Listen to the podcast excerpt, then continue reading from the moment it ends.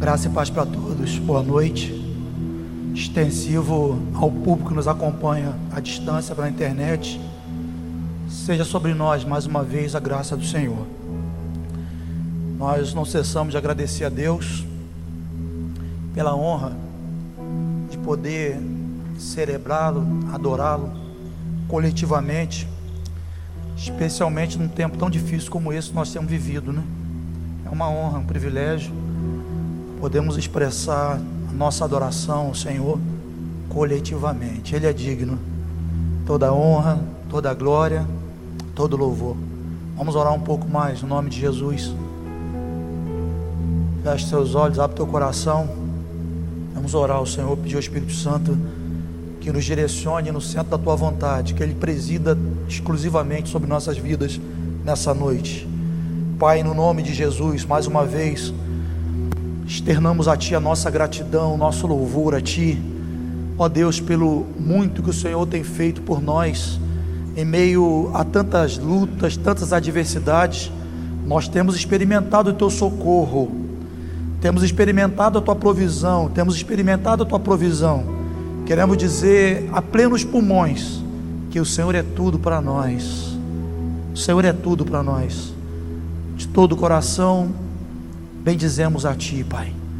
Pedimos ao Senhor, em especial nessa noite, que Tu fales ao nosso coração, que o Senhor nos guie durante esse tempo, ó Deus, de reflexão da Tua palavra, que Teu Espírito Santo nos inspire, nos conduza em nome de Jesus, que o Senhor de fato responda indagações, produza libertação, cura, Senhor, como diz Tua palavra, que ao ser tua palavra mencionada, que ela faça o que lhe apraz nessa noite, em nome de Jesus.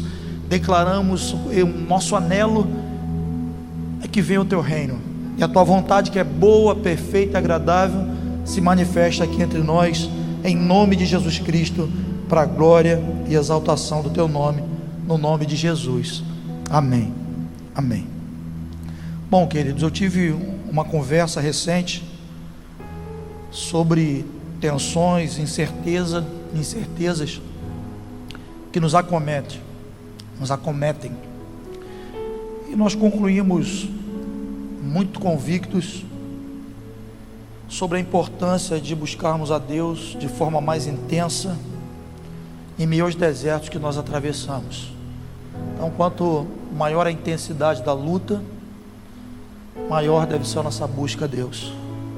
Então, conversando sobre essas dificuldades, essas tensões do tempo presente, a gente se convence cada vez mais pelo Espírito Santo que nós precisamos buscar mais ao Senhor, precisamos depender mais do Senhor.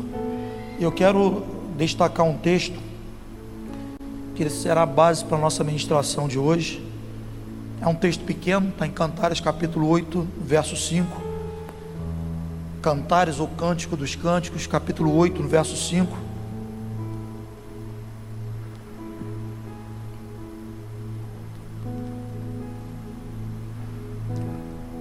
O texto diz assim: Quem é essa que sobe do deserto e vem encostada ao seu amado? Vou repetir. Quem é essa que sobe do deserto e vem encostada ao seu amado? Como é um texto pequeno, vamos repetir todos nós, independente da tradução, que eu sei que tem muitas traduções aí. Eu vou contar de 1 a 3 e no 3 nós vamos repetir essa pergunta de cantares. Um, dois, três.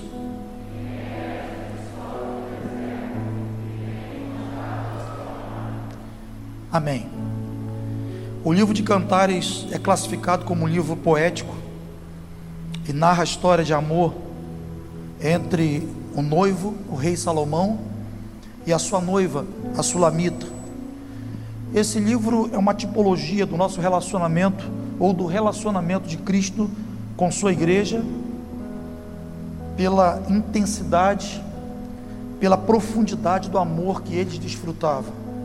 Então, esse relacionamento amoroso, Salomão e sua amada Sulamita, é uma tipologia do relacionamento amoroso de Cristo com sua igreja. dentre muitas expressões de amor registradas no livro de Cantares, eu quero destacar uma para revelar, para reforçar quão profundo, quão legítimo era o relacionamento amoroso de Salomão com sua amada é, Sulamita. Cantares capítulo 8, verso 7. Quero destacar essa expressão, eu acho muito rica, muito profunda, muito romântica. Então, Cantares 8, 7 diz: As muitas águas não podem apagar o amor, e nem os rios afogá-lo. Se alguém oferecesse todos os bens de sua casa pelo amor, seria de todo desprezado. A gente ouve muito esse texto nos casamentos, né?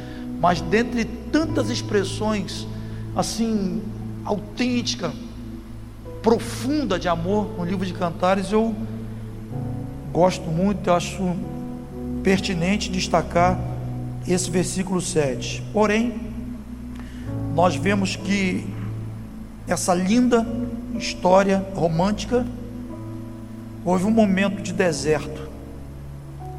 Não dá para a gente saber quanto tempo a Sulamita ficou no deserto, a noiva ficou no deserto, mas é fato que, mesmo diante daquele romance profundo, houve um momento de deserto. Nós lemos aqui no texto que a noiva, em algum momento, ela parou no deserto, ela encontrava-se no deserto. Ninguém imagina um deserto no meio de um romance. Ninguém imagina. Mas acontece. E muitas das vezes o deserto é necessário para provar os fundamentos. Porque bem sabemos que tudo que não é provado não pode ser qualificado. Então, mesmo em meio a um profundo amor, mesmo em meio àquele momento de um romance maravilhoso em nossa vida, o Espírito Santo nos leva para o deserto. Ninguém quer o deserto, mas o deserto é importante para provar fundamentos.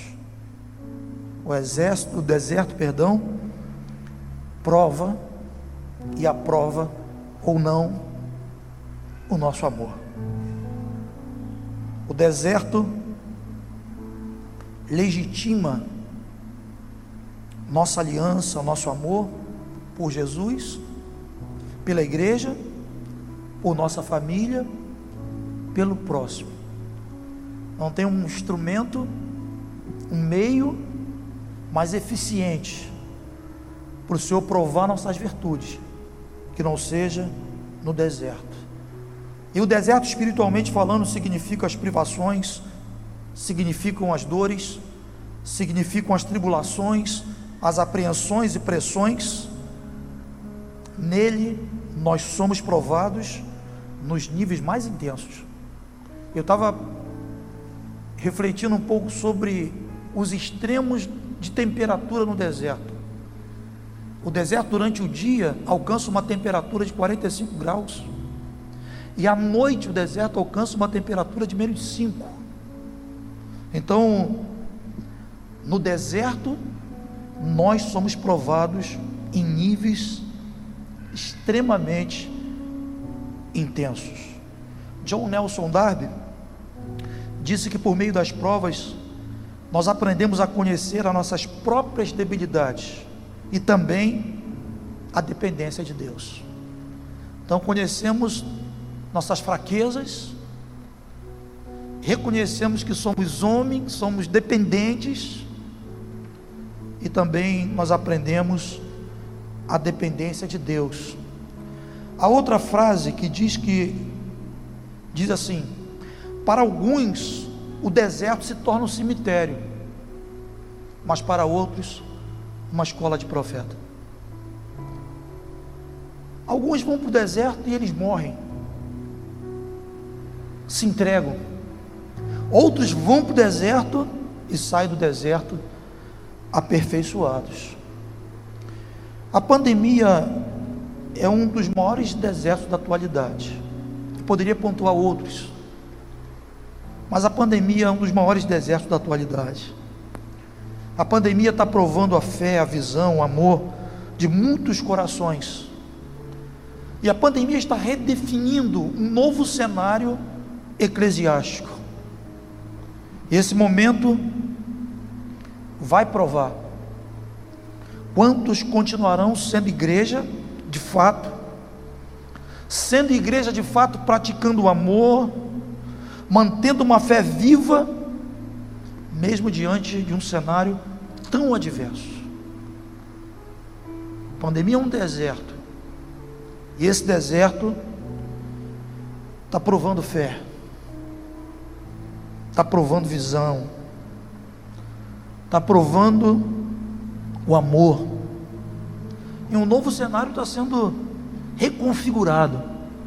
Um novo cenário eclesiástico. Esse momento vai provar quantos continuarão sendo igreja de fato.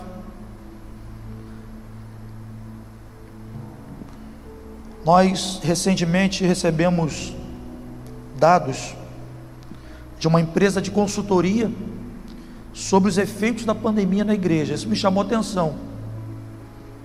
Um irmão, dentro de uma administração, ele fez menção desses dados, que foram dados é, de uma empresa de consultoria sobre os efeitos da pandemia na igreja. Quais os efeitos que a pandemia até agora, até esse momento, causou na igreja?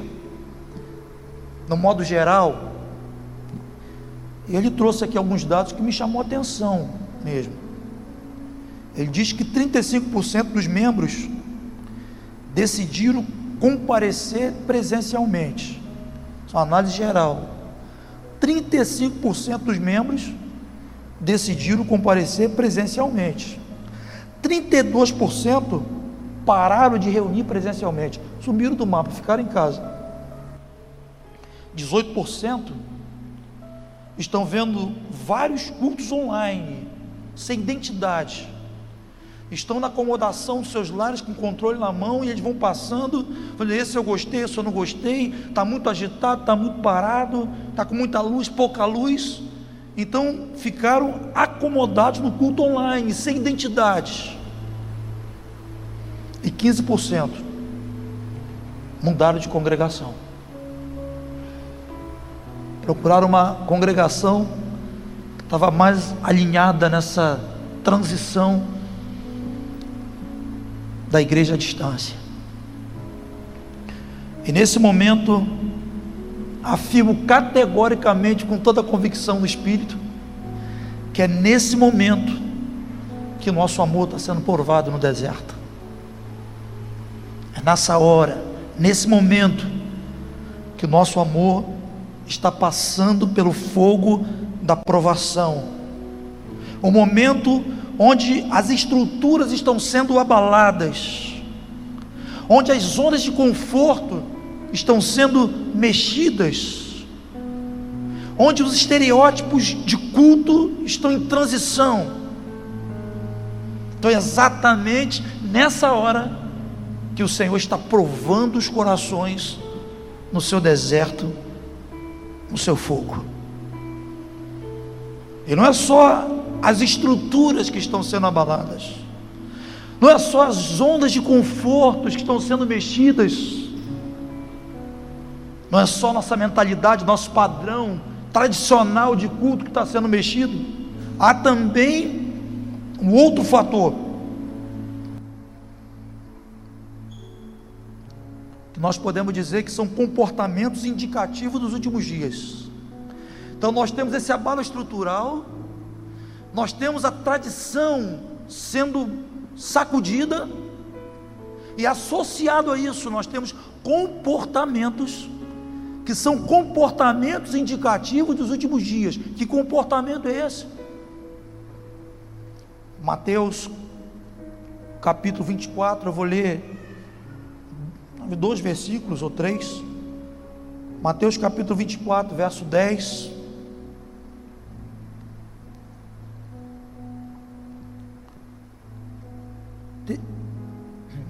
Verso 10 diz assim: Nesse tempo, muitos hão de se escandalizar, trair e odiar uns aos outros. Nesse tempo, vou repetir o 10: muitos hão de se escandalizar, trair e odiar uns aos outros. Verso 11: Levantar-se-ão muitos falsos profetas, enganarão a muitos. Verso 12: E por se multiplicar a iniquidade, o amor se esfriará de quase todos. Então eu quero que a gente preste atenção no versículo 10 e no versículo 12. Vou repetir. Nesse tempo, muitos hão de trair, se escandalizar, trair e odiar uns aos outros. Essa palavra se escandalizar é o mesmo que se ofender. Então, esse comportamento hostil, que é um comportamento indicativo do fim dos tempos, e esse comportamento não é lá fora, é dentro da irmandade. Esse comportamento hostil, indicativo dos últimos dias, ele diz que muitos vão se ofender, muitos vão trair, muitos vão odiar uns aos outros. Traições relacionais e ódio disseminado. Verso 12 diz que a iniquidade se multiplicaria. E nós temos visto uma modalidade de iniquidade bem qualificada. O hediondo está ficando normal. A mãe que se desequilibra, bate com o filho na parede, mata o filho, está ficando recorrente. E tantas outras coisas. Então o texto está dizendo que a iniquidade se multiplicaria e o amor esfriaria de quase todos. Esse amor frio não lá fora, esse amor frio está falando conosco, está falando da comunidade dos santos. Aumento de iniquidade e esfriamento de amor. Ofensa, traição e ódio. Então, esse é o cenário que nós estamos vivendo estruturas sendo abaladas. Aquela zonazinha de conforto, aquele previsível, não tem mais. O previsível não tem mais. O estereótipo dos cultos também está sendo abalado. Nesse momento, o Senhor tem nos levado para o deserto, para sermos santificados, para aprendermos a colocar nossas expectativas totalmente no noivo. Não há outro outro ponto que a gente possa olhar. Não há outra coisa que a gente possa colocar nossas expectativas que não seja no amado, que não seja no noivo, que não seja no Senhor. Então, Ele está nos levando para o deserto para corrigir o nosso foco, para que nesse momento, mais do que nunca, nossos olhos estejam nele, totalmente nele. Até nós podemos responder com convicção a pergunta que Jesus fez aos doze discípulos, que está lá em João 6, 67 68. Eu quero ler esse, esse versículo, João 6, 67 até o 69. Vamos projetar para a gente ler esse, esse versículo.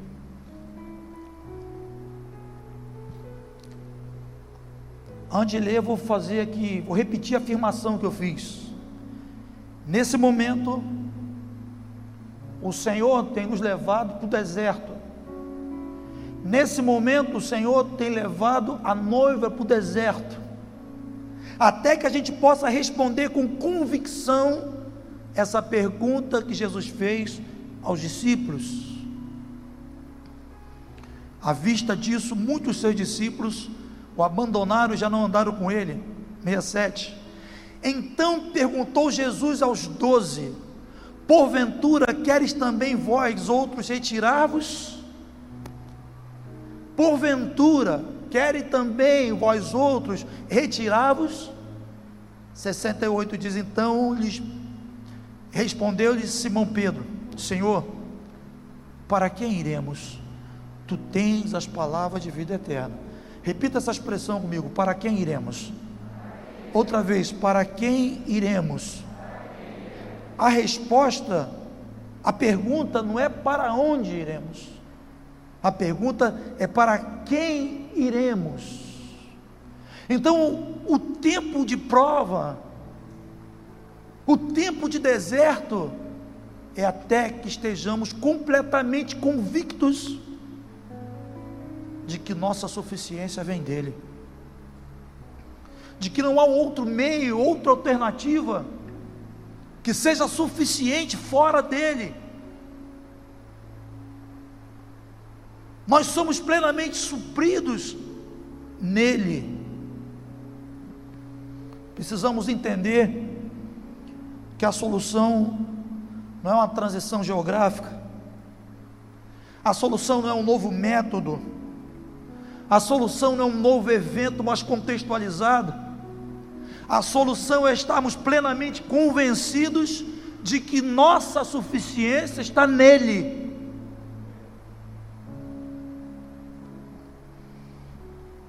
A solução é permanecer encostados no amado, até que ele complete o que começou em nossa vida. É não fugir do processo, é a virtude e a capacidade de permanecer, de você olhar à tua volta e você perceber que as circunstâncias são adversas. É você estar consciente de que você está no deserto, um lugar de dificuldades você está passando por emoções adversas, conflitantes. Você está passando por um momento de perda. Mas a virtude é você permanecer encostado ao seu amado. Porque quando o Senhor está conosco, independente do ambiente, independente dos nossos sentimentos, isso faz toda a diferença.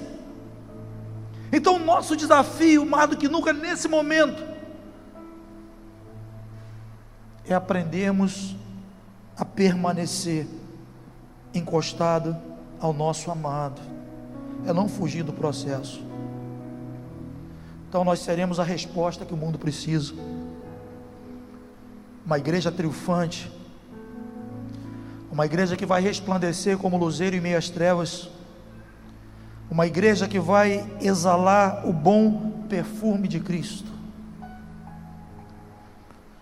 Veja, vamos ver Cantares capítulo 6, verso 10. Vamos ver o, resultado de permanecer no deserto com a amada.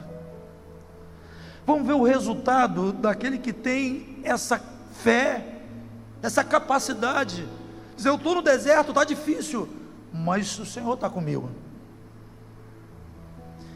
Como diz o Salmo 23, universalmente conhecido: Ainda que eu ande pelo vale da sombra da morte, não temerei mal algum, porque tu estás comigo, e tua vara e teu cajado me consolam.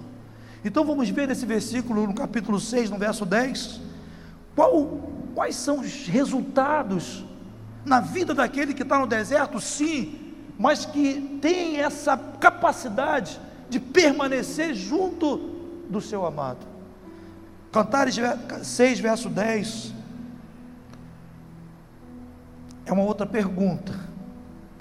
Diz: Quem é essa que aparece como a alva do dia, formosa como a lua, pura como o sol, formidável como o exército em bandeiras? Vou repetir: Quem é essa que aparece como a alva do dia? formosa como a lua, pura como o sol, formidável como um exército em bandeiras. Quem é essa que aparece alva como o dia? Aparecer alva como o dia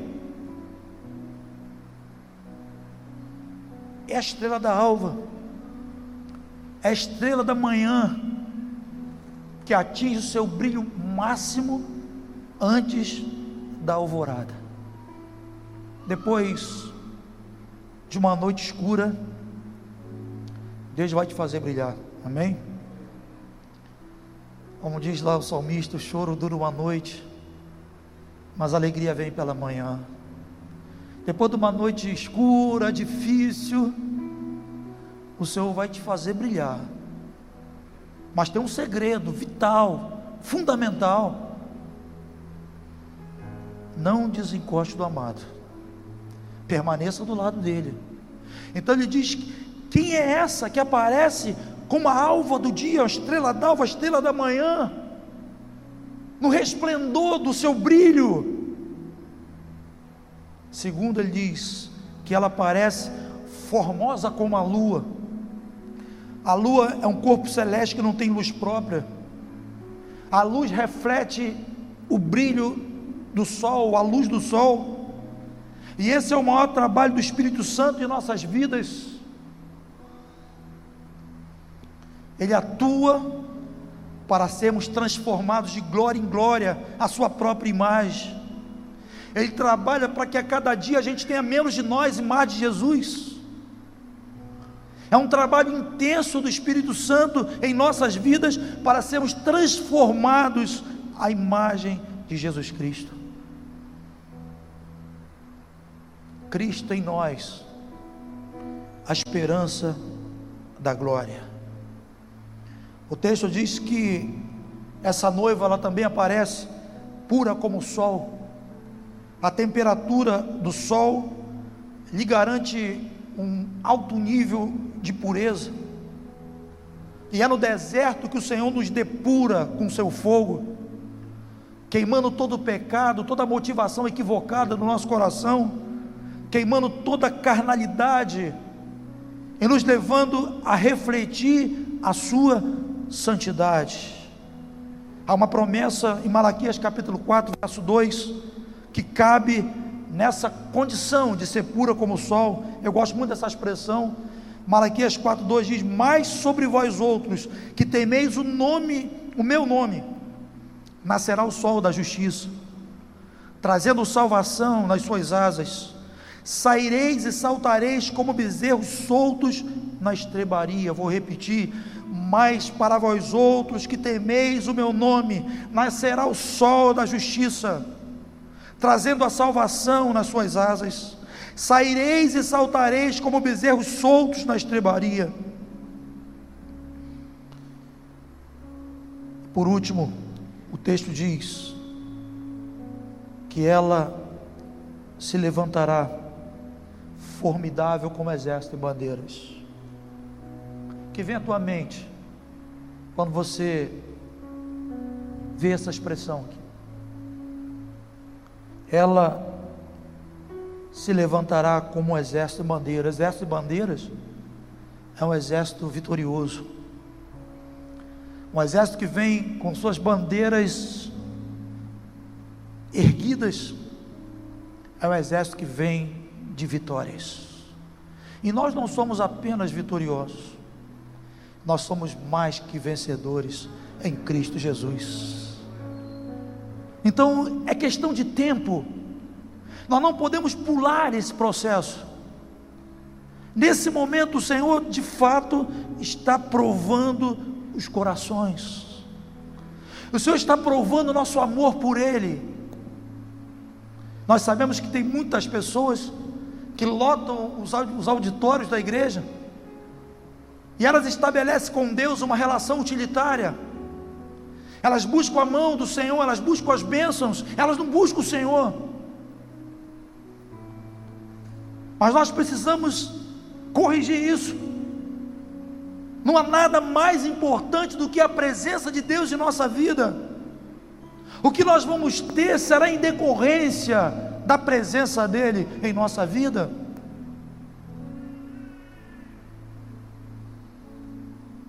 E nesse momento, o Senhor está provando os corações. Se surgir mais um decreto, onde nós não pudermos nos reunir, seguir com as nossas reuniões presenciais,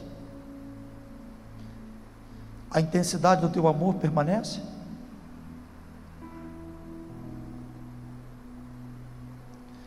Graças a Deus nós temos aqui um número considerável de pessoas estão bem, respirando bem, né, Velbert? Mas se o ar te faltar e for dificultoso, você segue amando a Jesus? Você segue amando o Senhor? O Senhor nos leva para os desertos para provar o nosso amor, para legitimar ou não o nosso amor por Ele. Nós precisamos sustentar essa fé no Senhor, a fé de que Ele está conosco, a fé de que, independente das circunstâncias, independente do que nós estamos sentindo, nós temos que sustentar essa fé de que o Senhor está conosco. A verdadeira fé, que por vezes é contrária ao bom senso, é contrária à razão, é contrária à experiência. Romanos capítulo 4, verso 18, diz que Abraão, esperando contra a esperança, creu para vir a ser pai de muitas nações, segundo lhe fora dito. Eu vou destacar uma expressão muito interessante aqui nesse versículo.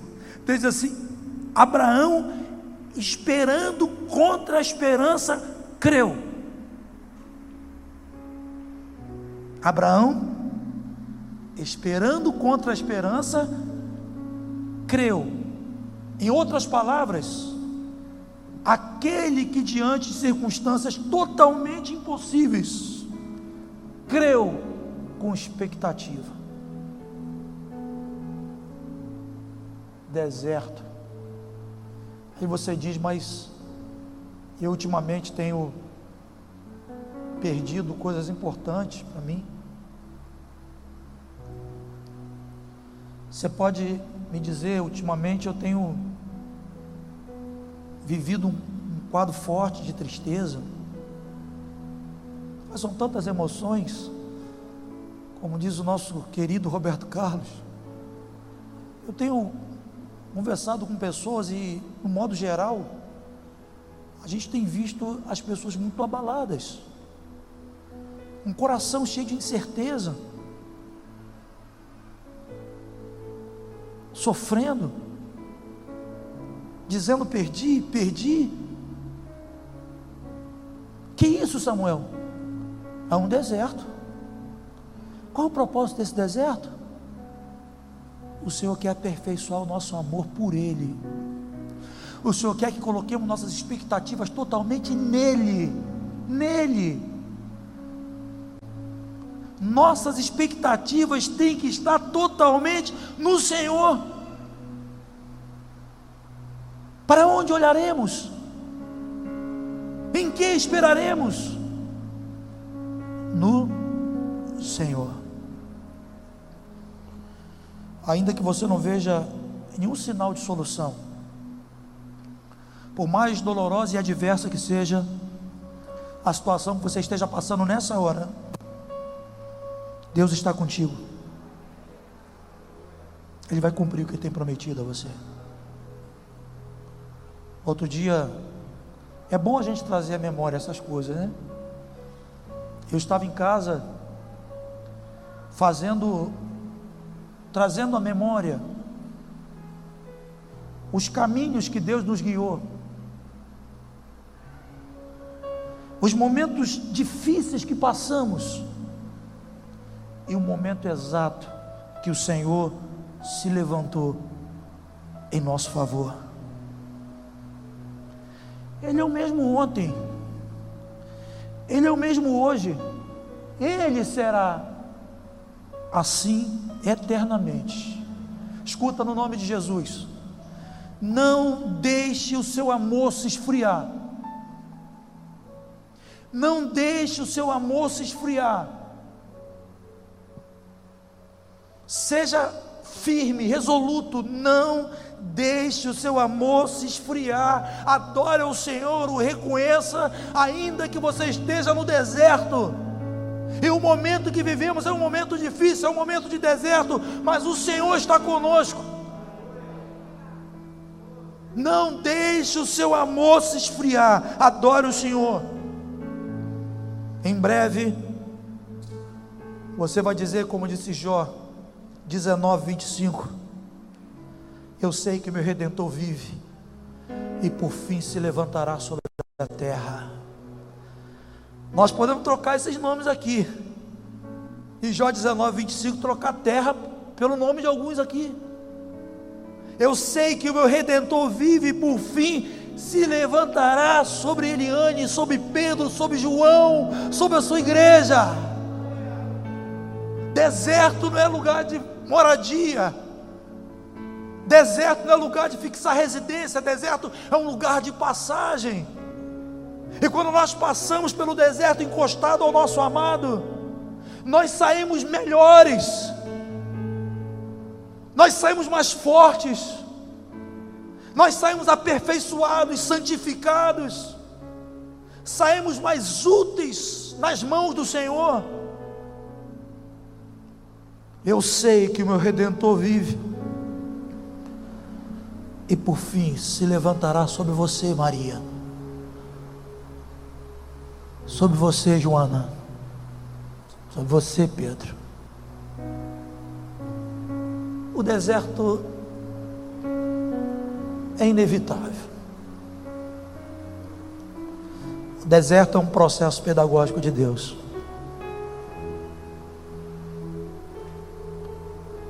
Mas ele faz toda a diferença quando você está encostado, encostada nele. Para alguns, o deserto é uma escola de profeta. Para alguns, é cemitério. O que está sendo esse deserto para você?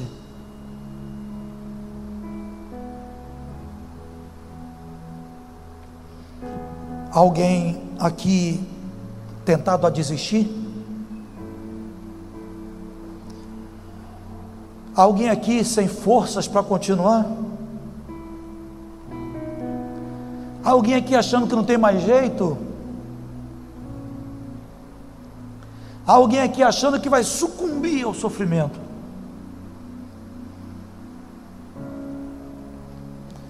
Coloque suas expectativas totalmente nele. Espera nele, e o mais ele fará. Por mais legítimo que seja nosso amor por Jesus, por mais profundo que seja nosso amor por Jesus, como foi o amor de Salomão com sua amada, o mais profundo, o mais intenso que seja o nosso romance, mesmo assim, Ele nos leva para o deserto.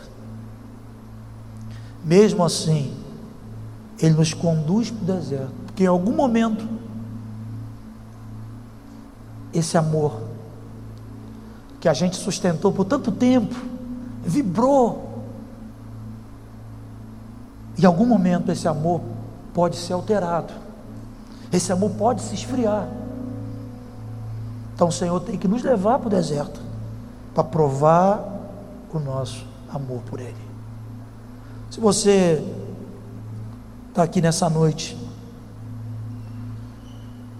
e você tem sido assolado pela voz da desistência. Você que tem dito aí no teu cantinho, lá no teu quarto, Pai, mas eu não tenho mais força. Você acha que não tem mais jeito? Você acha que está sozinho, que está sozinha? O Senhor está contigo. Diz que estou convosco todos os dias, até a consumação dos séculos. Quem é essa que sobe? Quem é essa que se levanta do deserto encostado ao seu amado? Esse quadro que você passa hoje é momentâneo. Vai passar. E você vai se levantar de forma triunfante, como exército em bandeiras, vitorioso, vitoriosa, se permanecer nele, se permanecer no Senhor. Vamos orar. Quero convidar você a ficar de pé. você que nos acompanha aí pela internet. Acalma o ruído à tua volta. Concentre-se, feche teus olhos, vamos orar ao Senhor. Mas eu quero orar por algumas pessoas aqui em especial.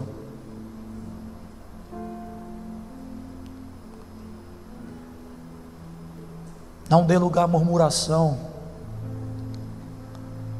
Não deixe cair questionamentos no teu coração que venha ferir a soberania de Deus. Não deixe cair no teu coração questionamentos que faça com que a murmuração tome lugar do louvor. O que você está passando hoje é o momento Daqui um pouco, o Senhor vai se levantar contigo. Daqui um pouco, o Senhor vai te levantar, vai te levantar, vai mudar esse quadro. Quem é essa que sobe do deserto? Que sobe encostada ao seu amado. No nome de Jesus, Pai. Abra nossos olhos para que possamos te ver, Senhor. Para que possamos sustentar a fé de que o Senhor é conosco. Independente de qualquer coisa, independente de sentimentos e circunstâncias, o Senhor é conosco, Pai. Bendito seja o teu nome. Glorificado seja o teu nome, Senhor. Eu quero orar por algumas pessoas aqui. Você pode se mover aqui para frente. Tem espaço para você ficar tranquilo aqui. Mas você que entrou aqui nessa noite e você tem dito no teu coração as perguntas, as indagações que eu fiz anteriormente. Você acha que você não vai conseguir reverter a situação que você se encontra? Você tem sido acometido pelo sentimento da desistência, você que em algum momento passou a ser engessado, engessada pelo medo.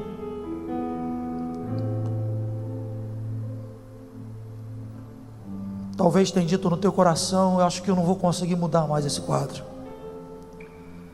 Ei, o teu redentor vive. O texto diz que por fim ele se levantará sobre a terra. Ele vive. Ele vive, Ele está contigo. Ele está contigo, Ele é fiel em todas as suas promessas.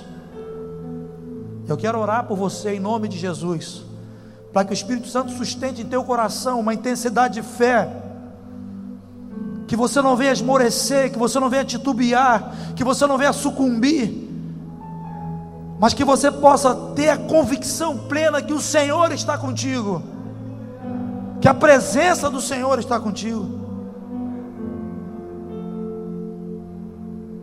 No nome de Jesus. Sai do teu lugar e vem até aqui. Eu quero orar por você. Eu sei que tem pessoas aqui nessa noite que têm vivido esse quadro de, de pressão a ponto de dizer: Eu não estou aguentando mais. Eu quero orar por você. Bendito o teu nome, Senhor. Bendito o teu nome, Pai. Se o deserto foi meu lar, se o mundo me esqueceu, o meu Deus jamais me abandonou. Se um dia fui escravo, não importa passou,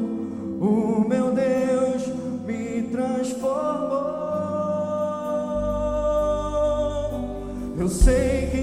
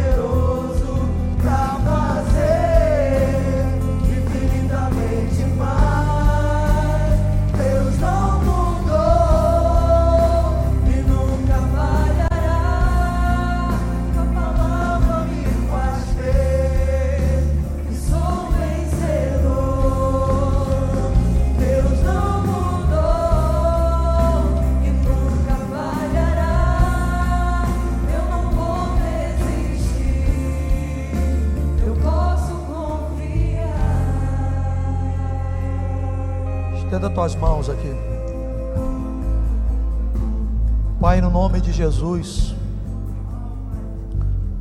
nós sabemos que o deserto nos aperfeiçoa, o deserto é necessário para que sejamos provados e aprovados. O deserto é necessário, Senhor, para sermos aperfeiçoados por Ti. Mas muitas das vezes, Senhor, como na história do povo hebreu, no Êxodo, muitos morrem ali, Pai, por não entenderem o seu propósito, por não dependerem de Ti, por não terem olhos para ver a Tua presença, a Tua provisão, o Teu cuidado.